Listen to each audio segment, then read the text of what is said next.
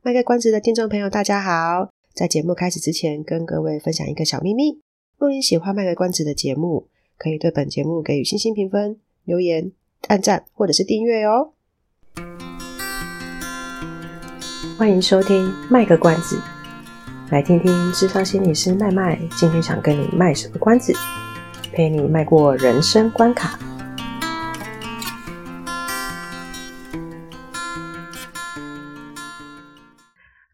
我们三个人来说的话，应该是森森老师最没有那种老一辈的一个工作要做一辈子的那一种环境吧。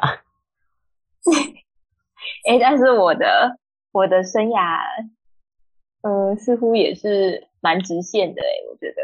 哦，真的吗？嗯。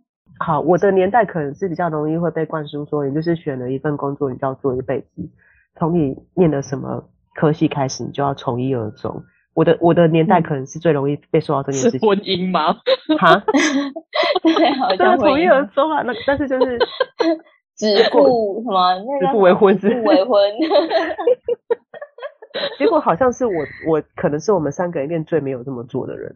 对，嗯，对不对？好像是，反而是的。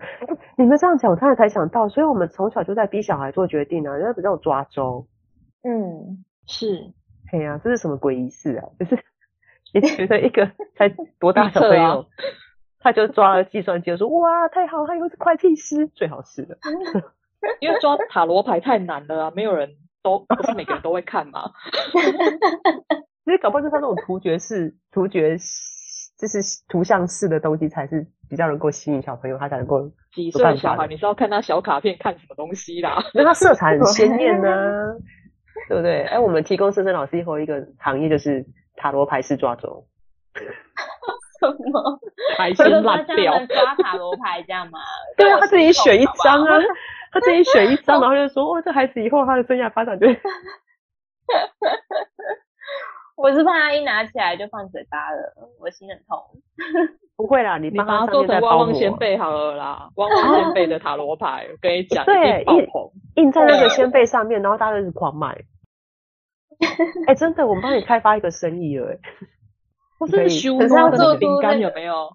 哦，对啊，可是要做出塔罗牌的模蛮难的哎，这就所以就靠你啦。对呀。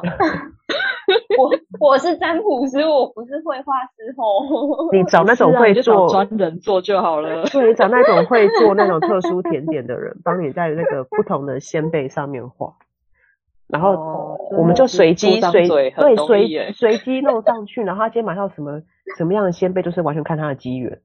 哦，没有啦，我们可以在仙贝上面编号一到二十二啊，这样就二十二张大牌占卜啦。哎、欸，你这跟你这跟抽签那个张那个去庙里保不那个市场跟那抽那个签是一样的意思啊？对，一样的。抓完之后还可以去买那个乐透之类的。对啊，是不是一举数得哎？嗯，好了，我们现在好，我们现在开始聊起我们自己的生涯规划。回想起来蛮有趣的是，我理论上应该是最容易被这种观念洗脑的人，可是我却反而是在我的不同阶段都做了不同的决定。可是回想起我国中考高中的时候，我国中考高中好像因为那时候大家大家都普遍都会流行比较流行念高中，所以我也没有想太多，就是选高中。可是我觉得那时候真的是知识不足诶，因为我觉得我们那时候年代比较没有那么多的，没有像现在的辅导活动课会。介绍这么多什么不同的科系，或者是呃五五专以后的发展，高职以后的发展或什么，就是很容易会被灌一个概观念，就是说哦，成绩好去念高中，然后成绩不好去念五专跟高职，嗯嗯，好像就是有点用障碍分类啊，所以我们其实也对很多科系不是那么了解，就就就是就是被决定了这样子，然后自己也不想太多，嗯、对啊，那你那你们呢？可是我好奇的是，是什么原因让一直听可能老一辈那些灌输的观念，他为什么那些观念没有灌到你脑子里，然后你还是继续的？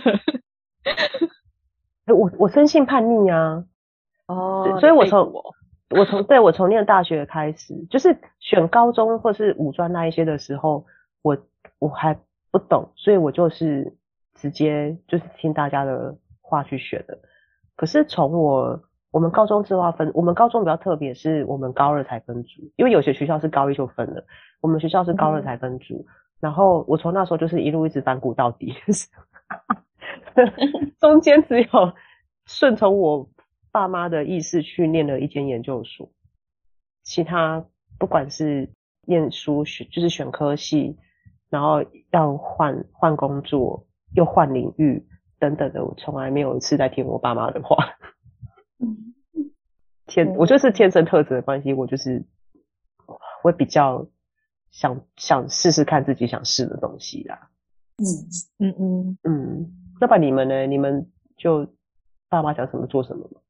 嗯，我自己是因为我有很明确的兴趣，所以就他们也不太会管我什么，就我自己已经备好了。管不动吗？还是觉得说你有决定好就好了？他们本来就也不太会管我啦。哦，然后对啊，反正我自己已经有明确的兴趣，他们就觉得那你想要就就去啊。哦，所以是你爸妈比较自由、民主。对，然后他们对我的决定也还蛮放心的。哦、嗯、，OK。那阿猫嘞？被决定者。我，我好像，我对我好像是那种有点被决定，可能国中那时候就会想说，哎。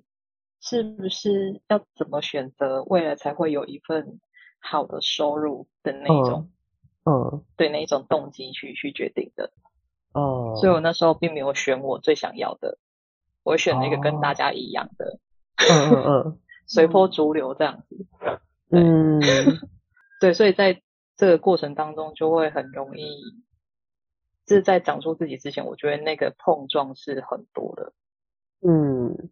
嗯，对，确实就会有要需要走过一段路啦。对，那段路就是会好像看起来，他们觉得说，哎，好像就是看起来走得好好的啊，OK 啊。可是对我而言，我觉得不是。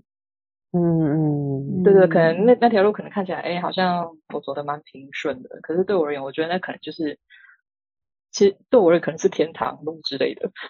哦，我懂。哦，对，对，有一些就是那种。呃，人家所谓我我讲人家所谓，是因为我自己不太喜欢这样定义，但是就是社会上有时候所谓的那种台清交成的那种人生胜利组，嗯，他们就是成绩也念得很好，然后选了一个所谓社会上觉得被定义说很好的学校，然后工作好像也选得还蛮不错的。其实真的去问到他们，嗯，他们可能就是有时候会觉得闷闷不乐，然后大家还说有什么闷闷不乐？下面是考试他们。可是他们其实会有一种说不出的苦，是、嗯、他们其实当中有一定的比例的人，其实是有一点是被决定的。嗯、他们可能就是会觉得说啊，你就会念书，你就去念高中啊，他也没有什么特别想法就念了，嗯、因为他就是可能真的什么都会，所以他就是也不知道他的到底兴趣在哪里。然后念高中又念得不错，嗯、然后就是填志愿的时候就说啊，你都成绩这么好，就去念个台经交成吧。然后就好吧，就填了。填了之后，毕业之后就想说，哎，找工作好像也蛮顺利。大家看到说是这个学历毕业的啊，这个工作了，嗯，好像就一切都很理所当然。但是他可能心里面总觉得少了个什么，应该就是少了自己，对，就是少了自己吧。嗯、对，少了自己去决定的那个部分。因为，嗯，呃，我觉得那个承担不一样的是，当是因为别人的。想法而去决定跟自己决定的，然后都要去承担那个部分，嗯、我觉得那个是很不一样的感觉。对，嗯，一个可能会心甘情愿嘛，我自己选的，我 OK，我我我认了，对，因为这是我想要的，真的，对，会比较心甘情愿。嗯，对。我记得我以前不知道在哪一个节目上，就是有听到那时候是虞美人主持的，然后我我我连我连那一集是什么节目在讲什么都不记得，但是我只记得这句话。就是他说人生没有用不到的经验，我我觉得这句话对我来讲非常的受用。我我刚不是说我其实我从小就是 反骨到大嘛，所以我觉得即使我那时候大学念的医管，然后出社会又做了完全跟医管没有关系的工作，到后来又很转折的跑来当心理师，我觉得这当中其实对我来说这些经历都很珍贵，甚至我会觉得如果没有过去那一些经历，我可能大学真的就直接选择心理系，或是我那时候大学真的。就转转去转转学考或什么，就是去念心理，呃，顺利当了心理师。我我觉得，同样作为心理师，我同理人的那个能力可能是不一样的。嗯，哦，心路历程不一样，是不是？经验吧，就是呃，我我不知道怎么讲哎，就是我觉得那一些经历一定是有原因的。然后现在、我想到了啦，是不是像那个、啊？请说。噔噔噔噔噔，我要说的就是 什么？就是就是很像旅途上，你搭的是高铁还是你搭的是火车？火车虽然慢，可是可是它沿途经过那些风景，我觉得它可能时间比较漫长吧，或者是可能嗯转来转去的，可是它其实是有它的价值在的。就你说的那些，对对对对。对、嗯，有些人可能就觉得啊，这这条就是捷径最直的路，你干嘛不走，你要在那边是有岔路就分过去，有岔路就分过去。不过我觉得我沿途收到的东西，嗯、当然也是有一些是会遇到一些不是很愉快的经历，可是整体来说，没有那些东西也不会有现在的。是，嗯，我觉得这句话是真的蛮受用的、啊。有时候有时候回头想一想，就会觉得，嗯，那些学习并没有什么不好，虽然它让我绕了一点路。嗯，也付出了一点代价。想到了一句话：所有的安排都是最好的安排。真的，真的。对啊，当下的选择就是当下最好的决定。没错。是我以前有一个打工的老板跟我讲过这句话、欸。嗯，就是你现在所做的选择，一定是你现在能做的最好的选择。嗯，所以我们没办法去拿现在跟未以前比，对不对？对。你你是说我我我现在跟我以前比，还是呃用现在的标准去看待以前？为什么我以前不能怎样怎样？我觉得那个就是整个就是时空环境都不一样嘛，对不对？对啊，嗯。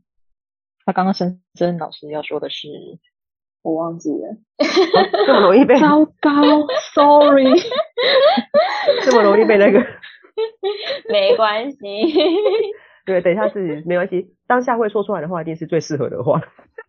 真的，啊、你是深深不习老师。我想起来啦，哦、我想起来了。我是说，我是说，有些人会觉得这样的话很很心灵鸡汤，很没有用。嗯。可是我觉得有时候真的就是要自己走过，然后自己去反思，才会发现这句话是真的有它的，呃，那个叫什么？有它的道理。这是真的有它的道理在。嗯，对啊，那不是只是一句安慰的话而已。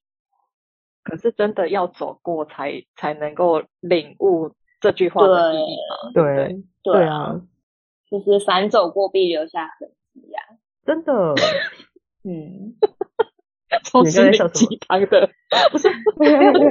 其实我们这一题没有安慰谁，因为其实对啊，听完之后你你觉得啊，我就是要我就是要我的小孩去念什么，那也是你们的决定。嗯或者说听完之后也觉得说、嗯、啊，我还是要遵从我原本的选择职业方式去做，我觉得那也是你们的决定。可是有些东西真的是人生体会我我觉得你在我国中的时候告诉我说什么人生没用不了经验，我想说你在公三小。对啊，就像现在就是可能跟学生说你不知道念书的时候是最幸福的，跟工作他也不会懂，他谁理你啊？对啊，他等下就翻你白眼，真的。那真的就是他们出社会才体会说，哎、欸，原来以前妈妈说的是真的，没错，很心虚，很心虚的讲到不敢承认这样。对啊，所以也不是什么心灵鸡汤，而本节目从来不做心灵鸡汤这件事，而是我们、嗯，我们三个单纯就是在分享我们自己人生经验，我们自己对我们人生的领悟。其实有时候我也会觉得，人家会以为我是人生胜利组，可是他们不知道我在背后的一些做这些决定的时候，在。突，比如说突然之间换领域，其实我也会遇到很大的焦虑。嗯嗯，对呀、啊，你想想看，一个就是从念管理学突然跳到智商，然后我们还没去补习，这脸色真的是很强哎！你不知道炫耀，我不知道炫耀说我有多强，是说你知道那个突然之间有多差，就是你你要去碰一个完全你不懂的东西。嗯，对啊，蛮焦虑的呗。好，超焦虑！我那时候真的是每天都是抱着原文书在睡。哦天哪！有需要报原文书吗？因为我老板喜欢用原文啊，我我老我老板指导教授很喜欢用原文书，然后那时候就是应征当他的研究助理，然后他就会要我们看 paper 啊，啊我就什么都不懂，oh. 我都是因为我那时候考试是为了考，就是都背中文，所以那些就是相关的一些那个哦哦专有名词哦，对对，我根本都不知道，我那时候真的很可怜，一夜要看好几个小时，又都一直查单词，都不是我们生活用语，都是一些专有的名词，我就一直查，一直查，一直查，一直查这样子啊。那是很可怕的一件事情，或者是说我毕业之后，我念医馆毕业之后是到科技公司上班，那也是一个完全没有碰过的领域，我也是硬着头皮，就是进去厂房跟人家问说那个东西是什么，然后那个制成是怎样，因为我我不懂就没办法做我的工作。其实背后还是有会有付出一定的努力，可是别人可能会觉得说啊，没有看起来不是好好的，那把我哭给你看嘛，真好笑。对啊，我我就是选择，我就只能硬着头皮去接受这件事情。嗯嗯，所以还是回到刚刚讲的，就是现在的时代真的不太一样。那好了，假如你们真的很怕做错决定的话，那该怎么办？我觉得要收集资讯哦，要收集各式各样的资讯，就是把你想知道、你不懂、所有不懂的东西，你都要就是想办法去收集到相关的讯息。可是这样会不会更难选择？因为资讯太多。嗯，可是呃，因为因为我最近在帮他们做生涯规划嘛，嗯、然后我就觉得，嗯、呃，就像刚刚开头有提到啊，就是要国中生去做生涯这件事情是很困难的，因为他们什么都不懂，他们缺少了很多的先辈知识，嗯、所以现在就是帮他们去大概架构一下。现在的社会大概是什么样子？然后可能他们会面临的东西是什么？然后他们可能需要的资讯是什么？比如说，他们现在最目前最会遇到就是学校嘛。嗯，那每一间学校它有什么样的科系啊？它的地点在哪里啊？它的风气大概是怎么样啊？风气？对，这些风气。哦，风气。对，风气。嗯。对，所以。嗯，我觉得这个这些资讯是还蛮重要，需要让他们自己去探索。嗯，对对，哎，这这真确实，他们可能会觉得本来以为某一间学校还不错，想去，就可能听到那间其实可能风气不是很好，就是可能跟他们通教不是那么的适合。嗯、对，那他们就可能会觉得说，那我可能要重新考虑。嗯，像现在学校都有很多啊，像生涯博览会啊，嗯、或是呃入班宣导，就邀请高中职的老师直接到课堂上跟他们说，就是自己学校的特色是什么。我觉得这就是很直接，能够让学生去体会到那个学校的每间学校的不一样。嗯嗯，对对啊。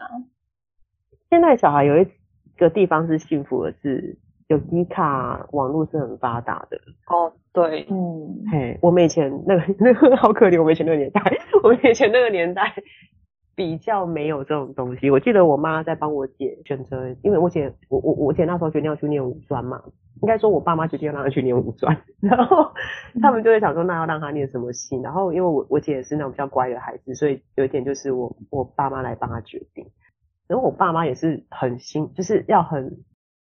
费力的去想办法找认识的人，比如说可能呃他大概手上好不容易知道各校的简章大概有哪些科系，然后如果手上刚好认识的人知道那科系是什么，就是那种口耳相传的去只探听说那个科系未来的出路啊或什么什么什么的，嗯，才有办法，对，才有办法就是把那个资讯再转提供给我姐，然后让我姐去填那一个志愿这样子。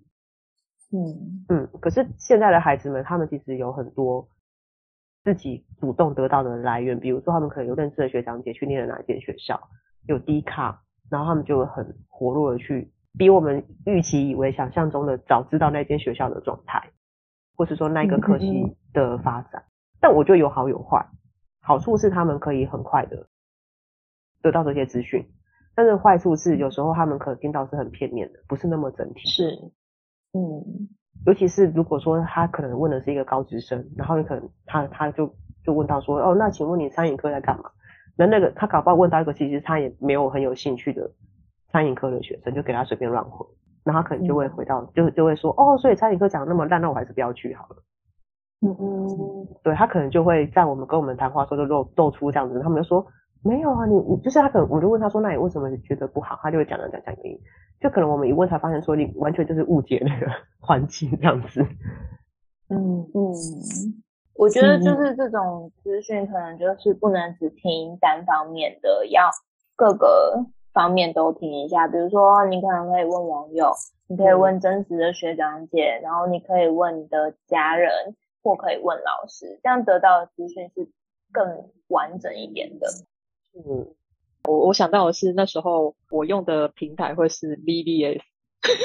哦，也是很有年代感的一个东西。嗯，真的就是会上去看，然后或者是因为都会有各系的戏班啊什么的啊。对对对对对。嗯，对，因为没办法直接到那个学校去，那我就是透过那个方式去看。哦，那个我可能感兴趣的科系，那他们到底会办什么活动啊？然后他们会有什么什么之类的。嗯，对啊，这这也这是一个。对，也是个资讯，但是刚刚森老师说，那些资讯需要各方都去了解，而不是很片面的去依据某些特定人的说法，然后就决定了这样子。对，嗯，天啊，这真的很有年代感。干嘛？现在那个还是很红啊？不是不是 不是不是，我我我在要考大学的时候，那时候虽然有 BBS，可是电脑还不是那么的普遍，所以。可能跟你比起来差那差那几年，其实差很多啊！我好不好意思再说下去，我怕我泄露我的年纪。我我这样讲都已经很那个，现在是还是我决定 hold 住我自己，封住你的嘴，这样子封住自己的嘴。对，不过最最重要的就是一个收集资讯，然后你你我们刚刚讲嘛，嗯、你现在能做的决定。就是你现在这个时候能做的最最最适合的决定的。万一以后真的中间需要重新做决定或什么的话，其实真的不用太担心。焦虑是一定会的啦，因为你突然要从一个很熟悉的地方跳到另一个地方，确实是会蛮吓人的。可是，可是就是没办法，哎、欸，所以我这样讲起来，我觉得现在现代需要培养的能力真的是叫弹性、欸。嗯，某个程度上，那种斜杠其实也是一种弹性的呈现了。它可以是，它可以以呃，比如说呃，以以最多来讲，很多人都用那个外送平台在当自己的兼职的工作，它就是可以很快要练习怎么样随时很快去切换自己的身份，然后去去做不同的事情。这个其实可能是真的未来的世代会最最需要面临的东西。这个真的是很难诶、欸，就是挑战啊，真的是挑战。但是有些人他可能。像比如说像森森一样，他很很小就大概知道自己要做什么，那他就可以从一而终的 去做这件事情。嗯、比如说有些人他就觉得说他就是对他就是对呃，比如说电脑很有兴趣，然后可能小小年纪他就自己有这样子很明显的展现出来，他就可能真的就是一直就在做跟城市相城市语言相关的工作，就开始一直一路做下去吧。嗯、或者说有的人就是对什么研究一些呃化石很有兴趣啊，然后他可能就是。一开始就决定他就是要去念考古学等等的，然后就一直做，也也是有可能啊。嗯，对啊，只是说有时候让让自己有弹性的话，嗯，不止在工作选择上啊，我觉得是这个社会本身就是真的已经是很多元化了。嗯，对啊，是你这样想，我想到一句话，就是唯一不变的就是变。管理学名言，对啊，就是我们念那么多年管理，第一句学的话就是这一句。真的啊？对啊。这是我们管理界的名言啊，唯一不变就是变啊，所以你所有的所有的定理什么都是，只要记得什么都会变。嗯，真的，嗯嗯。可是为什么有一句话叫做不变应万变？那是？不变不变应万变是指要用自己的心态是稳的去面对外面的所有的变化，哦、因为外面都在变，而、嗯啊、你自己如果跟跟着慌的话，就很容易没有方向啊。那就跟金城武哥讲的是一样的啊。什么？他讲什么？世界越快吗？心越慢。对啊，这不是我跟你讲的吗？谁跟我说谁讲的？我比较有印象。你还跟我说谁谁讲的？金城武他讲过这句话。他不是有拍广告吗？对啊，世界越快，进越慢，就是以不变应万变，然后自己有一个沉稳的心。那个在正念来讲，就是叫你看我正念学的多不好就好了，就是终于来到心理学了耶。哎、欸，没有，职涯选择其实也是我们心理学的一个部一一其中一个那个什么分支哦。